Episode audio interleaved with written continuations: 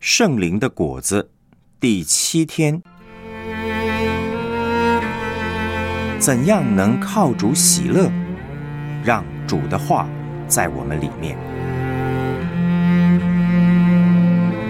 耶利米书十五章十六节：耶和华万军之上帝啊，我得着你的言语，就当食物吃了。你的言语是我心中的欢喜快乐。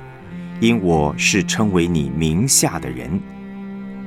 腓立比书四章六到八节，应当一无挂虑，只要凡事借着祷告、祈求和感谢，将你们所要的告诉上帝。上帝所赐出人意外的平安，必在基督耶稣里保守你们的心怀意念。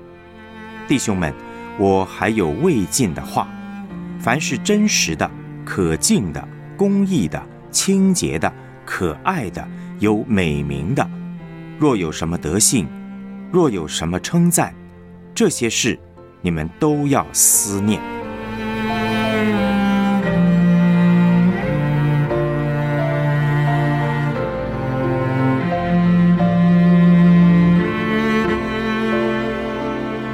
主题信息。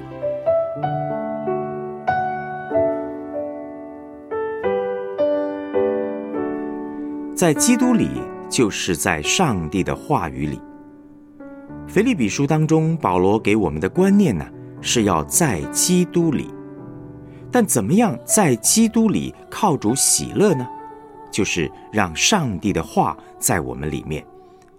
在基督里，就是在上帝的话语里。耶利米书十五章十六节的经文说：“耶和华万军之上帝呀。”我得着你的言语，就当食物吃了。你的言语是我心中的欢喜快乐，因我是称为你名下的人。基督道成肉身，上帝的话彻彻底底的在基督身上彰显。得着基督，就是得到并且活在上帝的话中。这样的人必定会喜乐。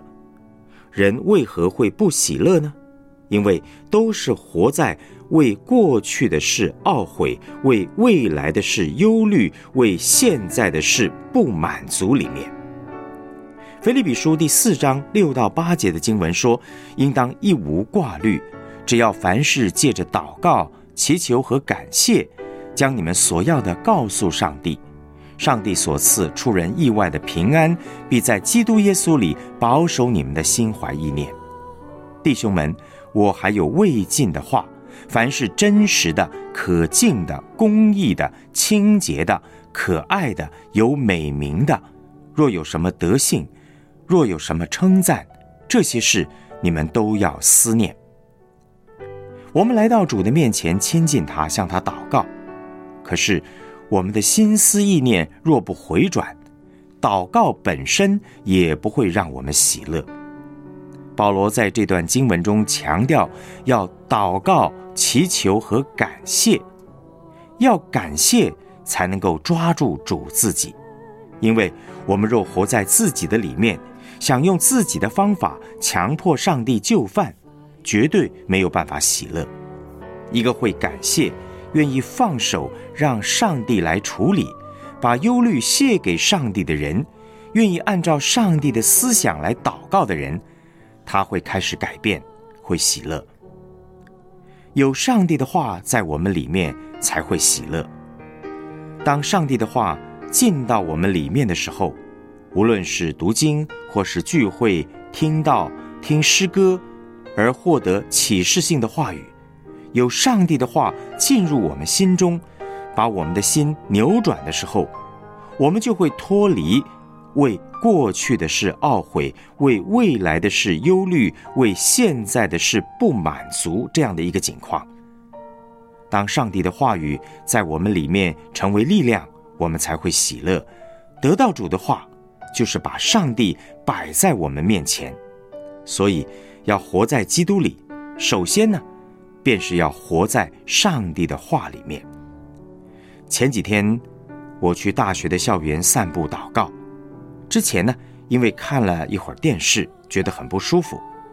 在我走了一个钟头之后，我整个人真的被更新起来，主要呢，就是因为上帝对我说话，他对我的侍奉和各方面说话，这对我而言真是极大的喜乐。所以，面对看电视的问题，我建议大家不要在看电视的时候一直漫无目的的转台，而是要有计划的看。例如，定出合适的时间，因为电视是最简单的休闲。有的时候，只是因为我们很累了，回到家就只有看电视作为休闲的利器。结果呢，因为一直转台浏览多个频道，一不小心就浪费了好几个小时，而没有获得什么，却使得身体更加的疲倦。所以，面对电视，真是一大属灵的征战。不是说不可以看电视，而是要有计划的看，要掌握它，不要被它掌握。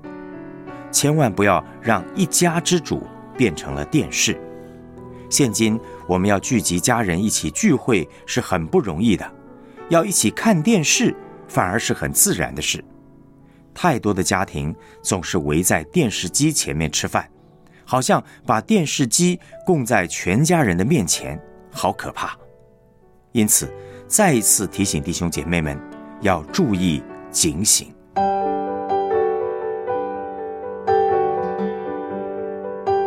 我们来思想两个问题：基督徒要怎么样在基督里靠主喜乐呢？这对你有什么样的提醒呢？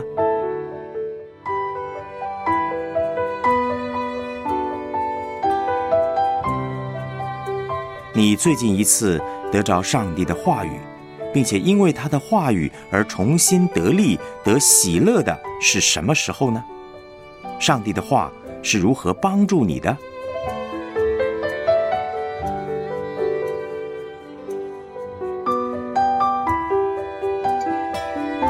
我们一起献上祷告，亲爱的天父，谢谢你乐意对我说话。使我天天都得以听你慈爱的话语，天父，我将我的心思意念奉献给你，愿你用你的话语更新改变我，使我得以脱离一切的自我和忧虑，并且透过你的话语得着真实的喜乐和满足。奉主耶稣基督的名祷告，阿门。